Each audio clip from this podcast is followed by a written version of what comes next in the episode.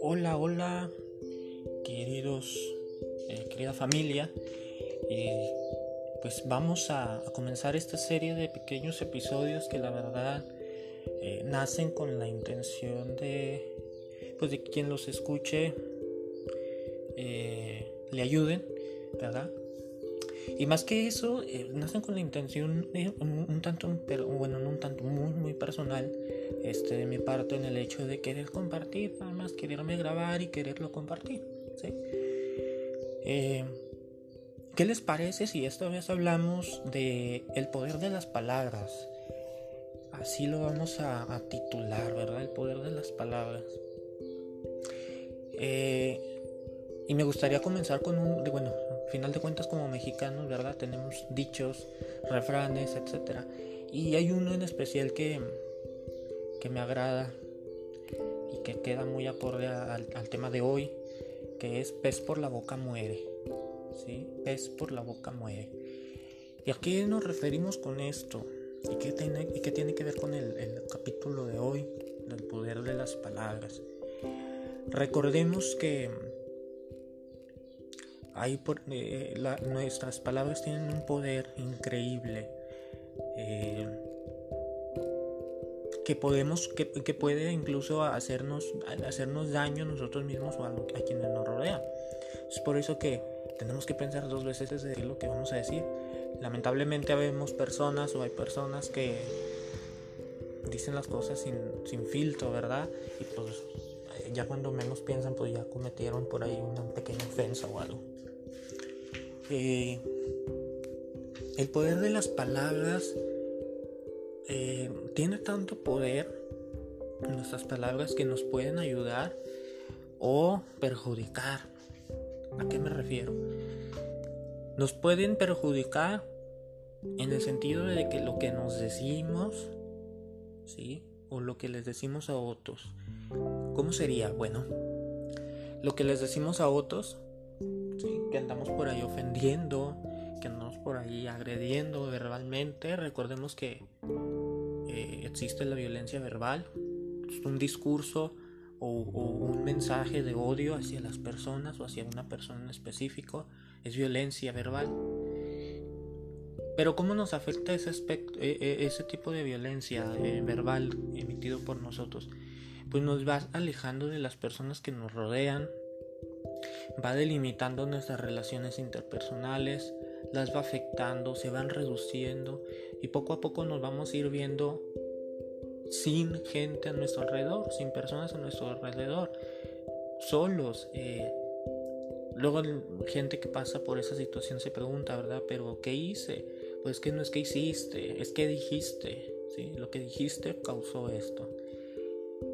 Entonces nos pueden afectar de manera eh, perjudicial, pero también nos pueden beneficiar, ¿sí? Nos pueden beneficiar bastante lo que nos decimos, ¿sí? Así como nos perjudica lo que nos decimos, todas aquellas palabras ofensivas hacia nosotros mismos que nos paramos en un espejo y, y que no podemos decirnos algo bello, ¿sí? Incluso el, el, no decirnos algo bello es una violencia hacia nosotros mismos, es una omisión es un tipo de violencia también. Entonces, también nos daña lo que nos decimos. ¿Y cómo nos beneficia? Parándonos en un espejo, diciéndonos todo lo que, nos, lo que somos, todo lo que hemos logrado, todo lo que hasta este punto de tu vida has logrado. Hazlo. Ponte en un espejo, mírate directamente y dite, di todo lo que has logrado. Di que eres una excelente persona, que eres un excelente profesional, que eres una persona que logra lo que se propone. Háganlo, hagámoslo y créanme que es un, un ejercicio. Es difícil, es muy difícil, pero es muy satisfactorio. Nos benefician nuestras palabras, pero también nos perjudican. Sí, es una, una espada de doble filo, ¿verdad? Y bueno, creo que tenemos que saber eh, eh, eh, o ir aprendiendo en modelar nuestras palabras porque uno de los elementos importantes en toda sociedad es el diálogo. Es el diálogo y, y el diálogo en todas sus expresiones, ¿sí? Verbal o no verbal. Eh, pero yo considero que un diálogo verbal habla de una pureza de alma. De una pureza de alma porque la persona se expresa, aquella persona que lo logra, se expresa de manera, de una manera que tal cual lo piensa, vamos. Eh, no tal cual lo piensa en el sentido de dañar, de que no tenga filtro, no, no, sino que es una persona sincera, que es una persona directa, que no se anda con tapujos, sino que dice las cosas como son, lo que piensa. Eh, y lo vemos en ejemplos de activistas, de luchadores de derechos humanos. por ejemplo, ahí a mí me llamaba mucho la atención y me gusta mucho el testimonio de, de Malala por ahí búsquenla, Malala, no les sé pronunciar el apellido, porque me parece que es de la India, Malala Yousafzai, algo así. Eh, me encanta mucho su testimonio porque es una jovencita que ha luchado por las mujeres, por los niños, por, su acceso a la educación. Sufrió un atentado que lo obligó a salir de su país eh, y es la mujer más joven eh, bueno, es la persona más joven y mujer que ha ganado el Premio Nobel de la Paz. Entonces, por el poder de sus palabras y más de que sus palabras, de sus acciones. Y es un ejemplo muy, muy padre, muy un testimonio, más que ejemplo, un testimonio.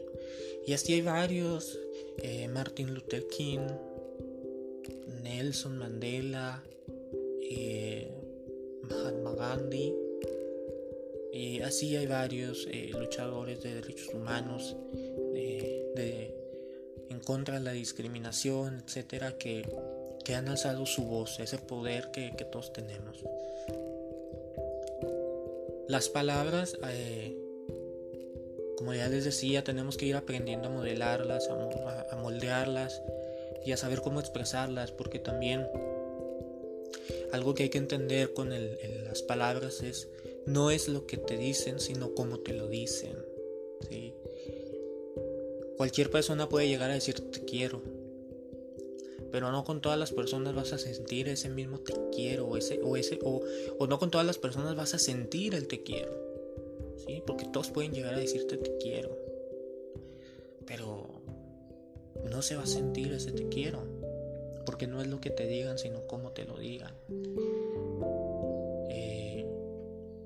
Y cuando llega alguien y te ofende, hiere, ¿verdad? Hiere mucho. A veces hiere más que, los golpes. Porque los golpes a final de cuentas te causan una herida física, un hematoma, lo que sea. Y se va al poco tiempo o al largo tiempo, pero se va. Y las palabras no. Nuestra mente es tan, tan canija con nosotros que se quedan tan grabadas las palabras que las recordamos a cada momento. Entonces las palabras hieren más que los golpes. Pero cuando llegue alguien y te hiera, te ofenda verbalmente y te cause daño, analiza y piensa y di, las cosas se toman de quien viene. Imagínate qué historia debe de tener esa persona para que hasta con palabras tenga que andar dañando a los demás. Analicemos la historia de esa persona.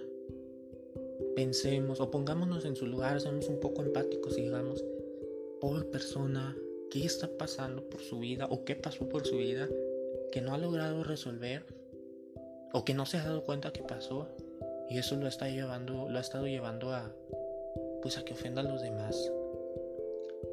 Entonces las cosas se toman de quien vienen.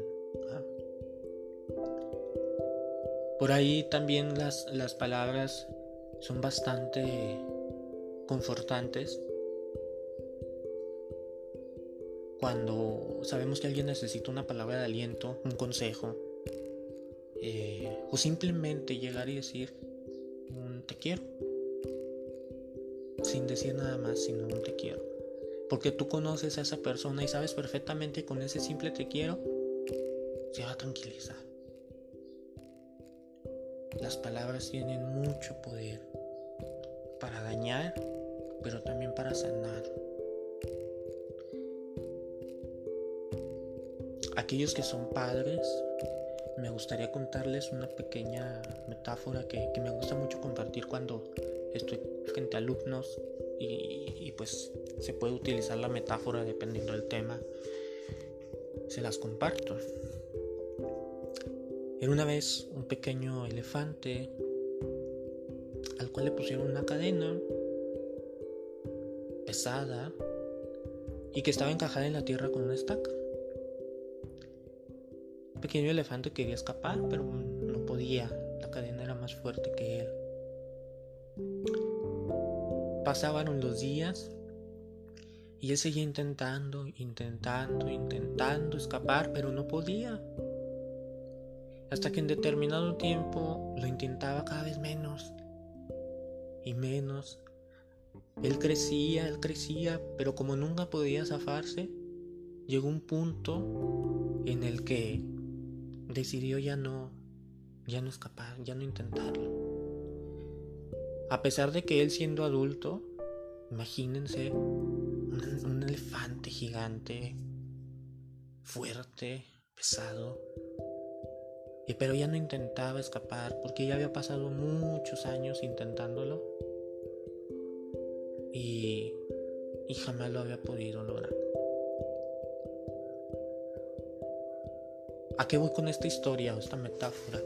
Esta metáfora nos enseña que todas las palabras, eh, vamos a ponerlo en lo de las palabras, todas las palabras son ese esa cadena pesada que nos va atando y atando y atando por tanto tiempo que intentamos escapar, escapar, escapar y no podemos escapar.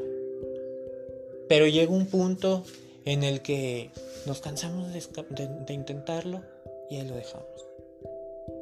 Esta historia nos enseña que en verdad hay personas que lo hacen, se cansan de ir intentándolo, pero también nos enseña que hay que luchar, hay que seguir luchando. El elefante se cansó, pero ¿por qué no intentarlo una vez más? Y esta historia también nos enseña que nuestras palabras hieren. Nuestras palabras serían la cadena que va atando a una persona. Por eso se lo dedicaba a los padres, para que no lo analicen. Las cadenas son aquellas palabras que les decimos a los hijos o que les dicen a los hijos y que los hijos pues no pueden escapar de ahí porque son sus padres.